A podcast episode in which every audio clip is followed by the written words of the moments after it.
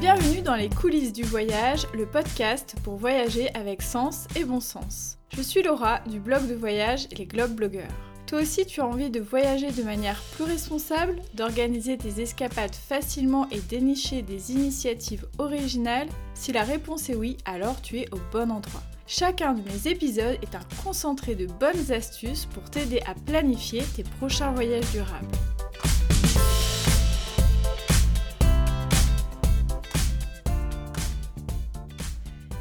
Hello hello, j'espère que vous allez bien, je suis ravie de vous retrouver pour le troisième épisode de la saison et cette semaine on va parler voyage alternatif tout simplement parce que c'est une thématique que vous avez plébiscité lors de mon questionnaire entre la saison 2 et la saison 3. Donc tout au long de cette saison, il y aura plusieurs épisodes consacrés à ce sujet et on va démarrer sur les chapeaux de roue avec les voyages en autostop. Pour en parler, je suis ravie d'accueillir Astrid, qui est une grande voyageuse et aussi une blogueuse. On la connaît sous son nom de plume Histoire de Tong, un blog vraiment qui fourmille de récits euh, d'aventures en solo au féminin et que je vous recommande vivement. L'invitée a été pour moi une évidence parce que je sais qu'elle a voyagé de nombreuses années en levant le pouce à travers le monde, que ce soit sur la route de la soie, en Iran, en Grèce, en France. Elle a engrangé énormément d'expérience et j'aime aussi particulièrement sa philosophie. Et vous allez l'entendre, son récit est vraiment hyper passionnant, avec beaucoup de générosité et d'humanisme. Elle nous dévoile les coulisses des voyages en autostop, sa philosophie, ses conseils pratiques, alors sans plus attendre, je l'accueille. Belle écoute.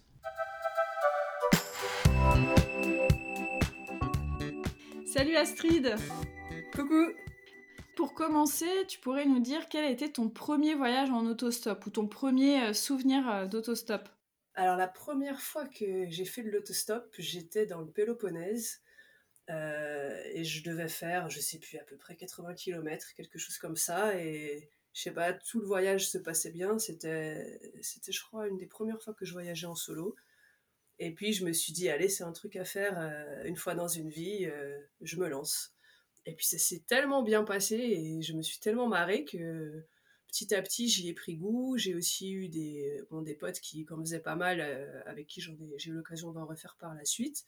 Et puis ça s'est euh, ça s'est installé peu à peu sans vraiment que je me dise allez, euh, je fais un projet à fond sur le stop. Tu as suivi ton intuition, c'est toujours une bonne idée, je trouve, de suivre euh, ses intuitions. Et alors à ce moment-là très précis où tu t'es dit tiens, et si je faisais de l'autostop en plein milieu du Péloponnèse, donc en Grèce, est-ce que tu as eu des, des, craintes particulières ou est-ce que, comme tu disais, c'était assez naturel en fait tu t'es pas trop posé de questions? La première fois, je, je, me suis pas posé de questions euh, parce que voilà, je venais de rencontrer pas mal de monde en Grèce, euh, tout le monde avait été très cool. J'étais vraiment dans une ambiance euh, super positive. et puis, c'est pas quelque chose qui m'a qui m'a traversé l'esprit plus que ça. Je me rappelle m'être assise à l'arrière d'un 4x4. voilà, la tête au vent, comme un peu dans les films. Mais pour une première fois, c'est voilà, c'était quelque chose de super cool. Et puis, non, c'était vraiment, euh, on va dire, relax. Euh, il n'y avait pas de stress.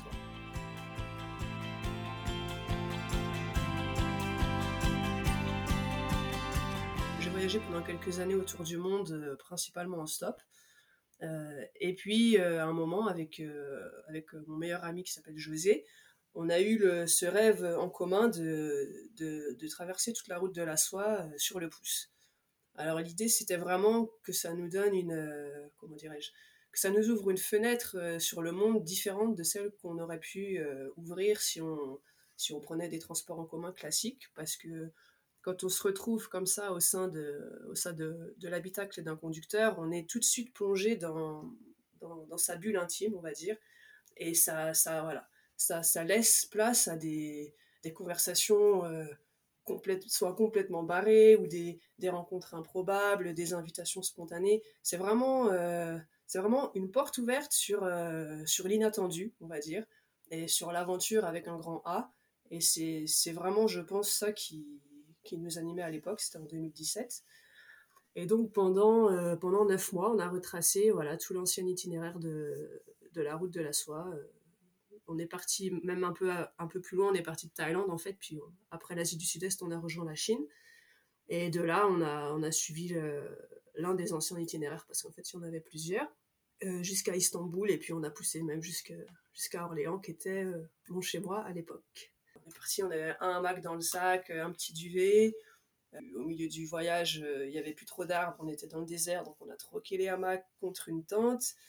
Voilà, on était en mode vraiment cool, on avait du temps, euh, on prenait vraiment plaisir euh, à chaque instant, même, même des instants peut-être un peu moins fun. On était bien dans ce qu'on faisait. Je peux dire que ça, ça s'est aussi fait tout seul avec le temps, mais ça s'est fait kilomètre après kilomètre dans la joie et la bonne humeur, quoi, si on peut dire ça. Toi, tu t'es lancé un petit peu sans trop te poser de questions et souvent, euh, c'est ce qui permet aussi de ne pas avoir peur parce que plus on cogite, plus en général, euh, on, hésite à faire les choses. Si tu rencontrais là une personne qui justement est dans cette réflexion euh, d'utiliser l'autostop, qu'est-ce que tu aurais envie de lui dire? Bon, déjà, pour commencer, je ne conseillerais pas de se forcer. Si on n'a pas la vibe qui nous dit allez, vas-y, si on est déjà dans une posture un peu, un peu renfermée, un peu craintive, euh, pas assurée, on met pas toutes les chances de notre côté pour vivre au mieux l'expérience. Quoi. Je dis pas forcément que ça va attirer des problèmes, mais en tout cas, si on n'est pas serein, voilà, on va pas être présent pleinement non plus pour la personne qui nous accompagne, on, va pas forcément réagir comme il faudrait. Donc peut-être, euh, si on envisage euh, quelque chose, un grand projet, mais qu'on le sent pas, commencer plus petit, à plusieurs, voilà, partir avec une copine, partir de chez soi pour faire 20 km. Euh, et puis petit à petit, quand on voit que ça se passe bien, élargir comme ça sa zone de confort euh, jusqu'à vivre des aventures qui s'inscrivent un peu plus dans le temps. Quoi.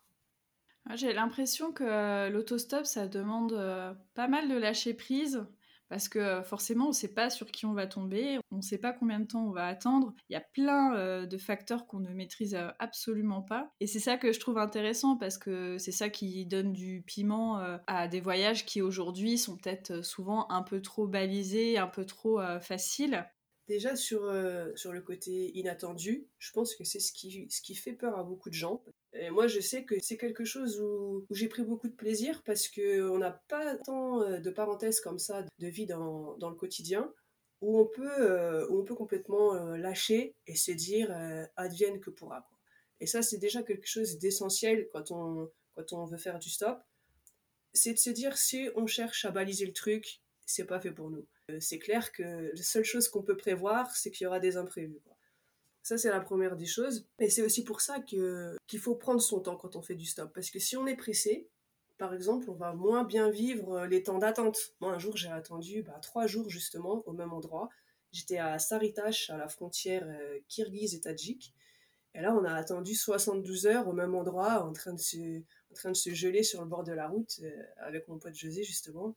Il n'y avait, avait pas de véhicule, on était en train de bouquiner, bouquiner, bouquiner. Et et voilà, on l'a pas trop mal vécu parce que, ayant le temps, bah voilà, ça faisait partie du voyage. Il faut accepter ce qui vient et pas chercher à faire au plus court, à faire rapidement. Il faut prendre la, vie comme elle vient.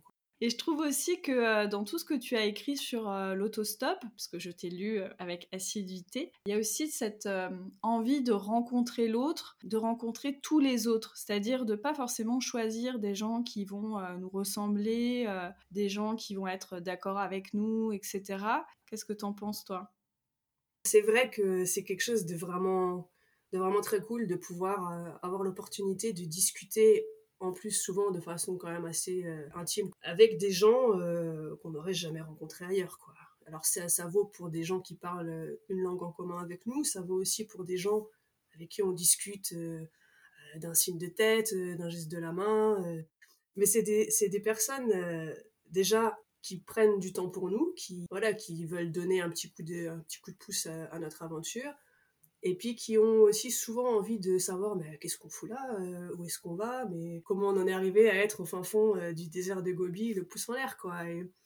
Et, voilà, ça permet de, de nouer des liens euh, parfois très forts, parfois non bien sûr, mais parfois très forts avec les plus parfaits étrangers qui soient. Ça c'est vraiment très cool. Après, évidemment, euh, il y a des gens avec qui euh, on accroche moins, ça c'est une certitude, c'est pas non plus euh, le pays des bisounours. Voilà, on peut tomber sur des gros fachos, on peut tomber sur des gens très sexistes, on peut tomber sur des gens avec qui juste ça colle pas. Et voilà, là c'est libre à nous de voir jusqu'à quel point on accepte de, bah, de faire la conversation poliment, parce que c'est sûr que tant qu'on avance, on est bien content. D'un autre côté, il y, y, a des discours qu'on n'a pas forcément envie d'entendre. Donc...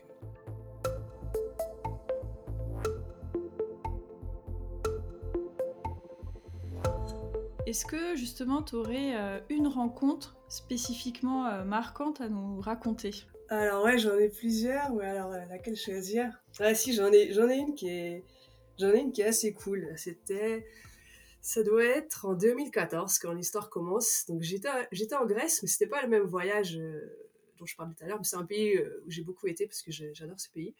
Donc bref, j'étais en Grèce. Et puis je cherchais à passer en Italie par, par le ferry, mais en stop. Donc je voulais faire du bateau stop et trouver en gros un routier qui me, qui me fasse passer dans sa cabine et puis, et puis en prendre le bateau avec lui. Quoi. Et donc au port de Patras, je galère un peu, bon, et puis au bout d'un moment, je finis par trouver, euh, je finis par trouver un mec, euh, je pense qu'il était grec, qui me prend, et puis il avait par sa compagnie en plus, euh, genre la, la, bouffe à volonté et tout, donc le mec, il m'a, il m'a gâté comme une reine, il m'a, enfin voilà, il m'a vraiment, il m'a vraiment mis bien pendant toute la traversée qui durait, si je me trompe pas, à peu près 24 heures. Donc voilà, moi je ai acheté des petits chocolats, enfin j'essayais aussi de mettre un peu la voilà, un peu de choses sur la table, quoi. Et c'était une rencontre vraiment sympa, bien qu'il parlait pas anglais, il parlait pas français, bien sûr. Euh, on n'avait pas de langue en commun, donc on était, euh, voilà, un peu, euh, un peu comme des bétos à boire des bières ensemble, en rigolant, sans trop savoir quelle était la blague, quoi. Et puis, bon, les années passent, les années passent. je reprends ce ferry pour, pour rentrer de, Grèce à l'Italie, encore une fois, suite à mon voyage sur la route de la soie. J'ai déambulé un peu dans les allées les allées mortes du ferry, parce que c'était hors saison, il n'y avait personne, c'était un peu. Voilà, c'était un peu morne. Bon, je, m'ennuyais un peu, quoi. Et là, je vois qui qui débarque Marco, le, routier qui m'avait emmené trois ans plus tôt sur ce même ferry, quoi. Le truc de dingue, parce que sur tous les bateaux qu'il y a dans le monde entier, tous les camions, tous les horaires possibles, c'était complètement dingue. Et là, je le regarde et je lui dis Marco Et il me reconnaît, mais il se, se rappelait plus vraiment de mon nom. Et il me regarde, il me fait Orléans Parce qu'il avait compris. il avait compris que j'habitais Orléans et c'était trop mignon comme rencontre parce que là, il s'approche, il me prend dans ses bras, mais genre comme si j'étais euh, un vieux pote de 60 balais, quoi. Il me tape fortement dans les, dans les omoplates. Et tout autour, il y avait tous les routiers, parce qu'il y avait que des routiers euh, ce jour-là, que des routiers en train, en train de fumer des roulés dans une ambiance un peu, un peu glauque qui, qui, qui nous regarde, l'air de dire mais qu'est-ce qu'il est en train de faire avec cette femme-là? Genre, euh, je sais pas, il a trouvé une petite rencontre sur le bateau ou quoi. Et nous, on avait les larmes aux yeux tellement c'était. Tellement ça avait été une super belle rencontre et que, le, que les coïncidences de la vie, euh, qui n'en sont probablement pas d'ailleurs, avaient fait que voilà, on se retrouvait trois ans plus tard euh, sur la même mer Adriatique. Quoi. Et ça, c'était vraiment un moment, je pense, qui a qui m'a marqué parce que ça faisait déjà plusieurs années que je trouvais qu'il y avait une certaine magie dans le stop. Voilà, des rencontres euh, tellement improbables que euh, il était presque impossible de se dire qu'elles n'étaient pas déjà écrites à l'avance euh, quelque part. Et des, des, moments comme ça, ça remet toutes les pièces du puzzle en place et on se dit waouh, la vie est quand même magnifique.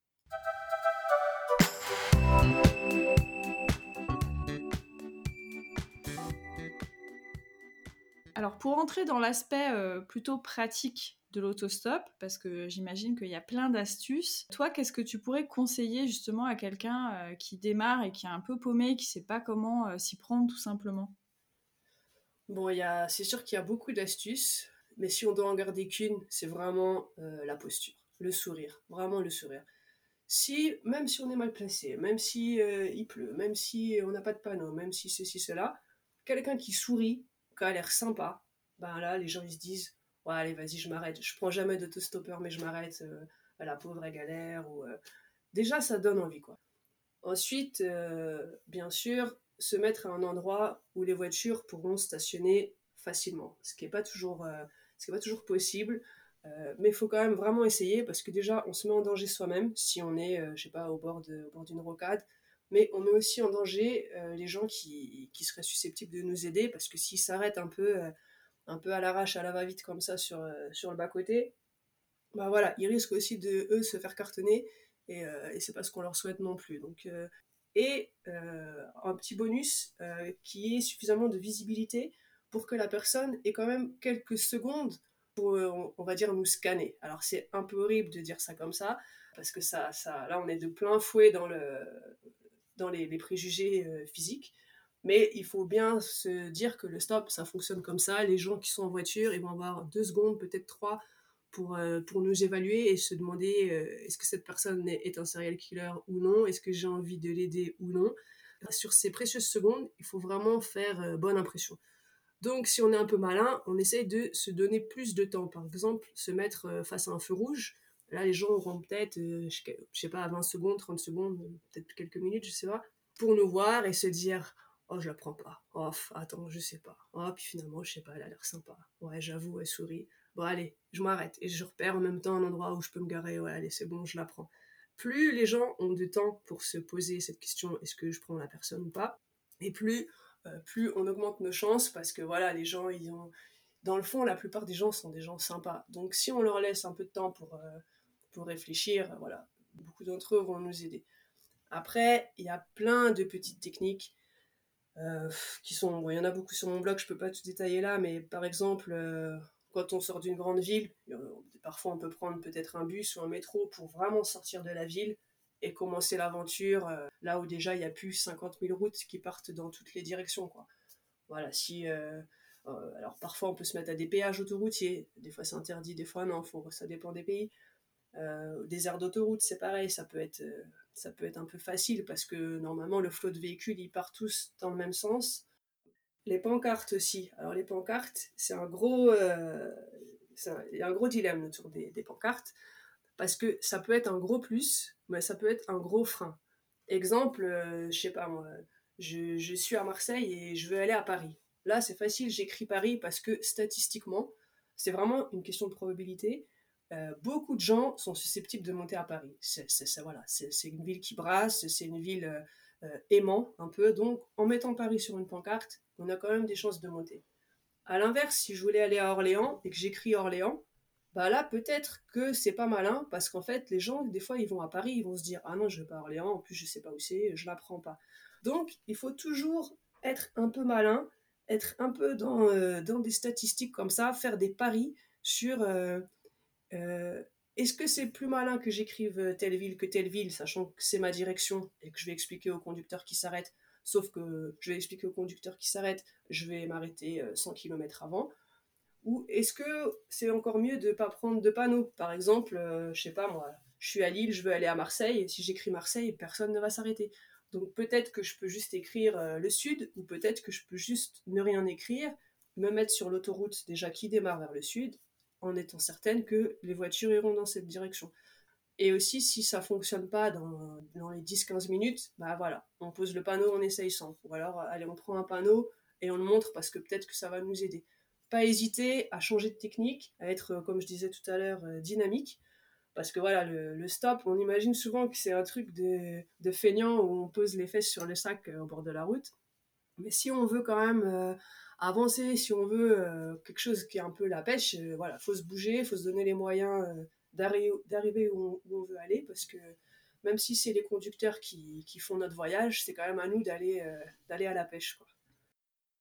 Après, euh, voilà, il y a pas, c'est pas les mêmes cultures partout. Il y a tellement de choses qui entrent en jeu. Il y a aussi tout ce qui est euh, comment est organisée la chaussée. Est-ce qu'il y a des endroits faciles pour s'arrêter Comment nous on présente Comment est-ce qu'on va coller avec avec la culture locale Est-ce qu'on va avoir les bons codes Enfin, que ça se trouve, voilà, des, fois on n'a pas juste le code alors qu'en fait on l'aurait, ça fonctionnerait. Euh. En fait, quand le stop ça marche pas, il faut pas toujours se dire. Euh, alors, déjà, le premier truc à pas se dire, c'est ouais, c'est des cons. Parce que là, ça nous met dans un mode négatif euh, depuis lequel on a du mal à, se sortir et, ça se ressent. Personne n'a envie de faire monter quelqu'un à bord qui fait la gueule, quoi. Peut-être qu'on n'est pas au bon endroit, peut-être qu'on n'a pas la bonne posture, peut-être qu'il faudrait sourire un peu plus, dégager son visage voilà, montrer un peu patte blanche, si je peux dire ainsi. Toujours se remettre en question, rester positif, dynamique, être patient et croire un peu en sa bonne étoile. Après, il y a, peut-être plus des difficultés techniques, on va dire. Par exemple, la Chine, où j'ai vécu probablement euh, beaucoup de mes meilleurs souvenirs en stop, parce que les Chinois sont vraiment des amours, qui sont généreux au possible, qui se coupent en quatre pour qu'on ait dix fois trop de choses à manger sur la table, pour que, pour que tout aille bien pour nous, pour euh, nous aider au possible. Mais les villes chinoises sont évidemment immenses. Elles sont pas du tout faites euh, pour être traversées à pied, euh, le sac sur le dos, quoi. Et c'est vrai qu'il faut imaginer, souvent quand on arrive en ville, euh, imaginons qu'on arrive du sud, on nous dépose à l'entrée sud, à peu près, quoi, ou à un métro, ou à un transport. Sauf que tu arrives en Chine, mais tu, sais pas lire les, le chinois, et tu veux, tu veux repartir, continuer ta route, monter vers le nord. Il faut que tu traverses toute la mégalopole, qui fait plusieurs millions d'habitants, sans savoir quel transport t'empruntes, un seul mot de chinois, ou à part un peu vite fait la politesse. Euh, si tu marches, mais tu vois, que ça s'affiche 5 euh, je sais pas combien, ou 10 km sur ton GPS. Bon, et en plus, c'est des villes que tu veux juste traverser, pas forcément visiter. La Chine, pour ça, était, compliquée. Les zones vraiment trop, trop peuplées, les grosses, grosses villes qu'on connaît pas, dont on parle pas la langue. Et puis aussi, après, les zones désertes, bien sûr, c'est euh, une autre difficulté, c'est un peu l'opposé. Euh, bah, quand il n'y a pas de voiture, il euh, bah, faut attendre. Moi, j'ai traversé plusieurs déserts comme ça, dont le Sahara. Je m'étais rendu en Afrique de l'Ouest par la route. Mais c'est vrai qu'il faut vraiment accepter l'attente parce que et, presque pas méditer mais euh, y trouver un intérêt je dirais parce que sinon ça peut vraiment être très long je dois bien vous avouer que pendant l'enregistrement, j'ai été vraiment complètement happée par le récit euh, d'Astrid, à tel point que j'ai failli oublier un sujet très important qui taraude beaucoup de personnes au sujet de l'autostop, à savoir la question de la sécurité. Donc heureusement, j'ai quand même fini par aborder le sujet euh, avec elle et euh, je lui ai demandé de nous donner un petit peu son ressenti et son expérience à ce sujet. Alors ouais, là j'ai beaucoup de choses à dire je pense sur, sur le sujet. c'est vrai que une des premières questions qu'on pose généralement quand je dis que je fais beaucoup de stop, c'est est-ce que tu n'as pas trop peur? Ce qui est une question assez triste quand on y pense parce que parce qu'on ne s'attend pas au premier abord à ce que les gens soient bienveillants. Or, euh, mon expérience m'a montré, et c'est encore une fois très subjectif, mais que la plupart des gens que j'ai pu euh, rencontrer étaient vraiment des très belles personnes euh, qui, qui, étaient très généreuses, très bienveillantes et en plus très, très sympas à, côtoyer. Ceci dit, comme, comme je pourrais rencontrer un serial killer en allant acheter mon pain, je pourrais en rencontrer un sur le bord de, de l'autoroute A10. Quoi. Et euh, c'est des choses qu'on ne peut pas, qu'on ne peut malheureusement pas prévoir. Et c'est vrai que d'être comme ça dans une voiture euh, seul à seul avec un conducteur, ça nous met dans une position de vulnérabilité parce que déjà, on nous rend service, donc on est un peu redevable, on ne peut pas déroger. Et la personne qui conduit euh, peut vite prendre l'ascendant sur nous, ce qui est, voilà, ce qui est logique. Donc, pour éviter d'être, euh, voilà, de se retrouver dans une position un peu, un peu sensible, si, euh, si on le sent pas quand on, quand on s'apprête à monter dans le véhicule, on ne monte pas. C'est vraiment la règle d'or, et c'est clair que ça va être au faciès, ça va être euh, au ressenti, au feeling, mais la vie, c'est aussi une question d'instinct. Et le voyage et l'autostop en particulier nous, nous poussent à retrouver un peu ce, sentiment inexplicable de faudrait pas que j'y aille ou c'est pas une bonne chose voilà, de protection comme ça, euh, vraiment primaire, pour rester toujours quand même correct. On peut trouver des petits subterfuges, euh, du genre demander d'abord à la personne où elle va. Comme ça, ça me laisse quelques secondes aussi pour jauger l'autre. Donc si la personne va à Paris, et même moi, je suis pas quand même obligée de lui dire que je vais à Paris. Donc ça, c'est une première chose. Après, il y en a qui conseillent de toujours garder son sac avec soi. Moi, c'est vrai que j'aime bien. J'aime pas être parano ou quoi. Je suis plutôt quelqu'un qui, euh, euh, qui fait confiance, mais j'aime aussi être libre de mes mouvements et s'il y a un problème, pouvoir réagir euh, vite. Donc généralement, je, j'essaye quand je peux d'avoir mon sac à portée de main.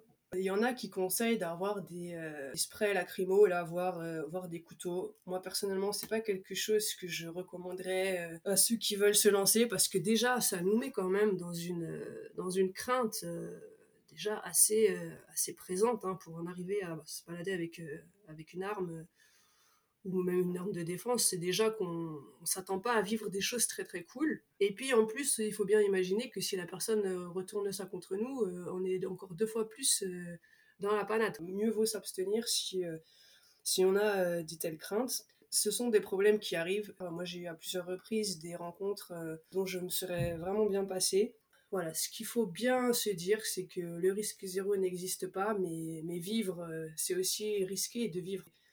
J'ai quand même vécu des sales moments, mais c'est pas des choses qui ont été pesantes sur la suite de ma vie, on va dire.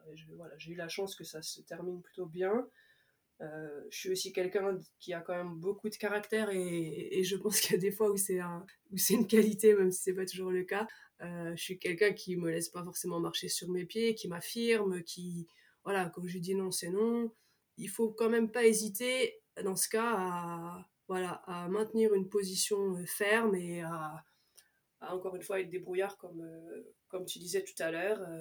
peut-être quelque chose qui est pas fait pour tout le monde, c'est peut-être il faut peut-être des fois avoir de la chance, euh, mais vraiment, je pense que c'est le stop, c'est une allégorie de la vie et, et comme toujours, bah voilà, on peut s'attendre généralement au meilleur et puis, euh, et puis parfois il y a aussi le pire qui arrive quoi. Et je trouve ça vraiment intéressant cette question du risque. Euh, moi, je sais qu'on a souvent des questions de gens qui vont voyager dans un pays bah, notamment en Amérique du Sud, qui est un continent euh, pas super bien euh, réputé pour sa sécurité. Et souvent, les gens me posent la question est-ce que c'est risqué de voyager à tel endroit ou est-ce que c'est risqué de faire ci, de faire ça? Et c'est une question qui est impossible. Enfin, on peut pas y, répondre parce que euh, bah, on ne sait pas ce que la vie réserve.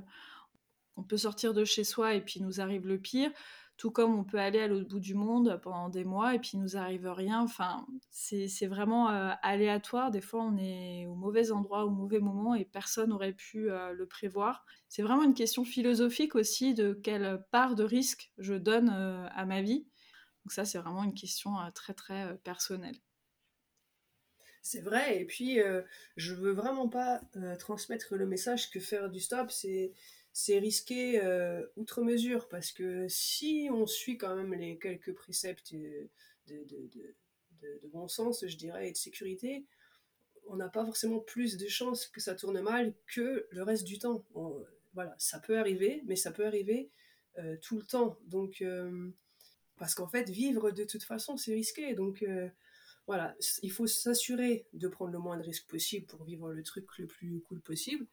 Mais après, on, ne peut pas contrôler, euh, on peut pas contrôler tout euh, dans la vie et, euh, et le stop, c'est pas quelque chose de fondamentalement dangereux. Voilà, c'est ça peut l'être évidemment, mais ça peut l'être de conduire, ça peut l'être de, de, randonner en montagne notamment. Ça peut, voilà, il y a beaucoup de choses qui sont dangereuses et qu'on s'empêche pas forcément de faire. Ben, le stop, pour, pour moi en tout cas, c'est un peu pareil. C'est intéressant ce que tu dis parce que chacun va avoir une vision du risque qui va être vraiment euh, différente et qui n'est pas forcément euh, basée sur la logique ou du rationnel pour le coup.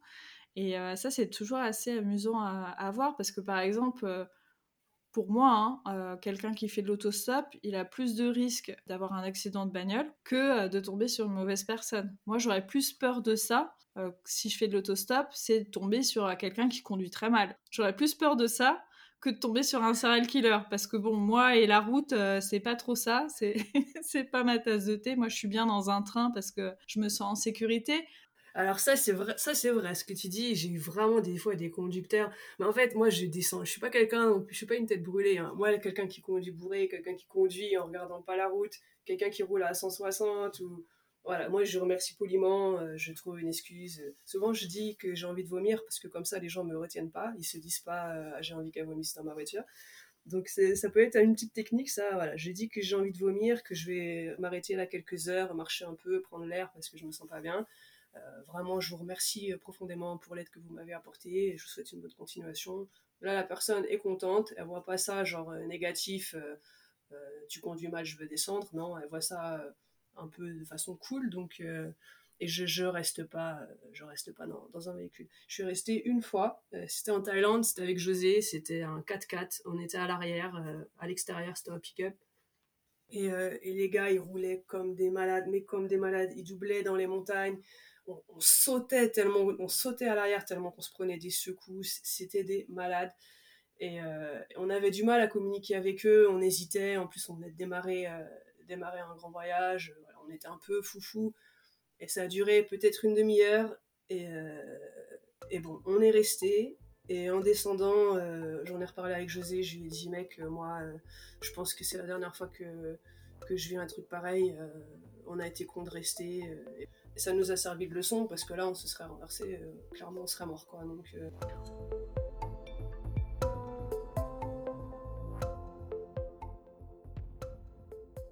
au fur et à mesure en fait des expériences qu'on a en autostop, chacun va se forger aussi euh, une expérience, va pouvoir travailler aussi sur ses postures, sur ses manières de communiquer avec les gens, sur des petites astuces comme ça euh, qui sont en fait des astuces relationnelles.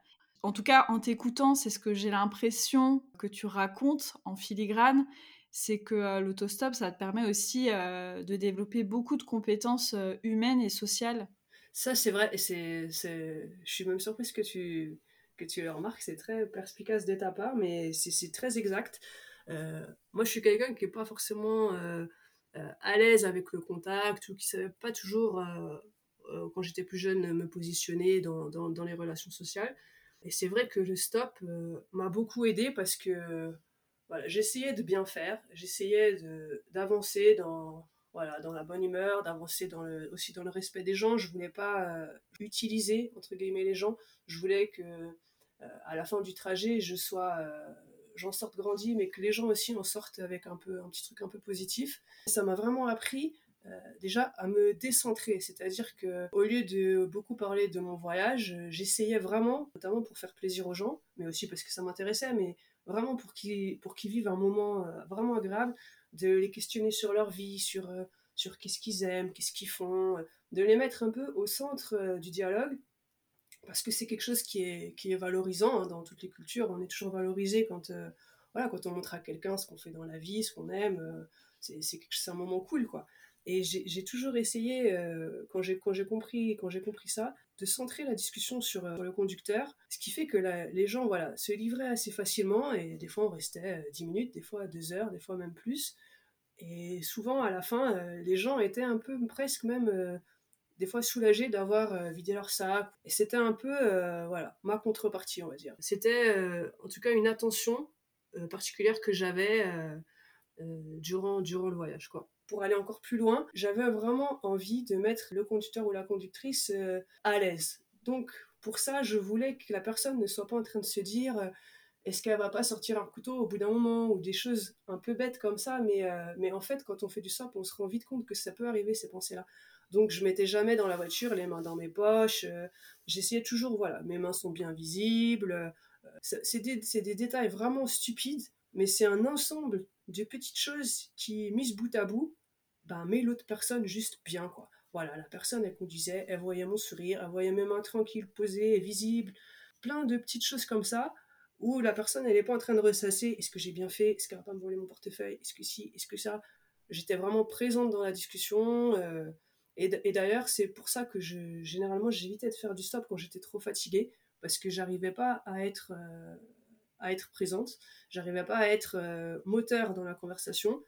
Ça me demandait trop d'énergie et je trouvais ça pas cool pour les gens qui me, qui me prenaient euh, de pas vraiment être là quoi. Si c'est pour prendre euh, un colis à l'arrière de la voiture qui parle pas euh, pendant deux heures, qui roupille, bon, évidemment ça m'est arrivé parce que on contrôle pas toujours quand on va s'assoupir, mais en tout cas dans la mesure du possible, j'essayais d'éviter, j'essayais de quand je suis là, je suis là. L'idée c'est quand même pas de voyager avec l'argent des autres, c'est vraiment de rencontrer. S'il y a moyen de mettre la main à la poche pour aussi faire plaisir à l'autre ben c'est cool quoi. Tout comme euh, sur les longs trajets, ça peut être bienvenu de payer un péage, de payer un peu l'essence. De... Faut pas être toujours dans une posture de, recevoir, parce que évidemment déjà on nous transporte, donc rien que ça on reçoit beaucoup. Mais faut aussi essayer d'être dans une posture euh, euh, de don. Déjà parce que pour les gens c'est pas cool, ils sont pas ils sont pas responsables de notre gîte et de notre couvert, hein.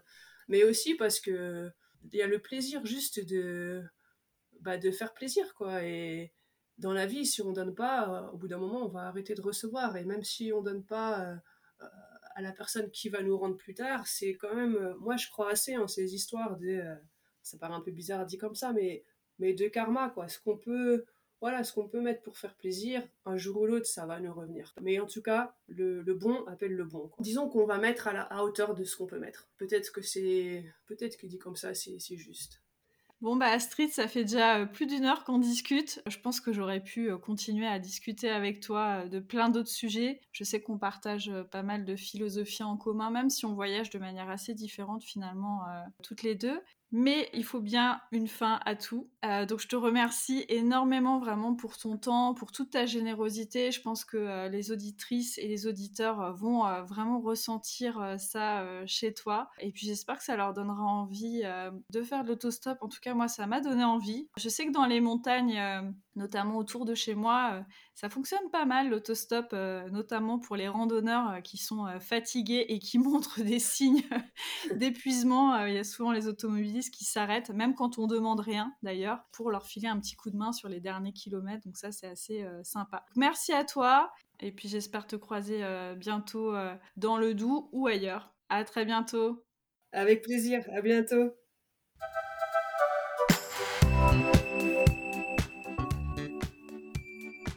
Je vous remercie énormément pour votre écoute. J'espère que cette conversation vous a autant passionné que moi.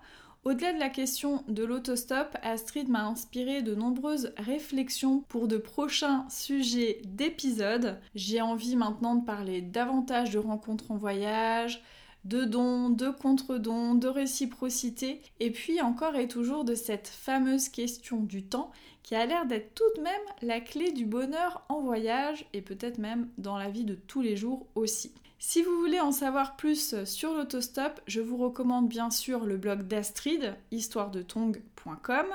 Elle a écrit des articles complets, très pratiques et aussi vous retrouverez tous ses récits de voyage en autostop autour du monde. Lors de notre échange, elle m'a aussi donné euh, pas mal de ressources, mais plutôt que de vous les dire ici, je vais mettre un lien vers un article qu'elle a écrit avec une belle sélection de livres et de ressources sur le sujet de l'autostop. Et avec tout ça, je vous assure que vous êtes parés à lever le pouce pour vos prochaines escapades. Et comme toujours, si vous voulez poursuivre les échanges, retrouvez-moi sur mon compte Instagram globeblogger. Faites-moi un petit coucou en MP pour me dire que vous êtes un auditeur ou une auditrice du podcast. Ça me fera extrêmement plaisir. Voilà, à très vite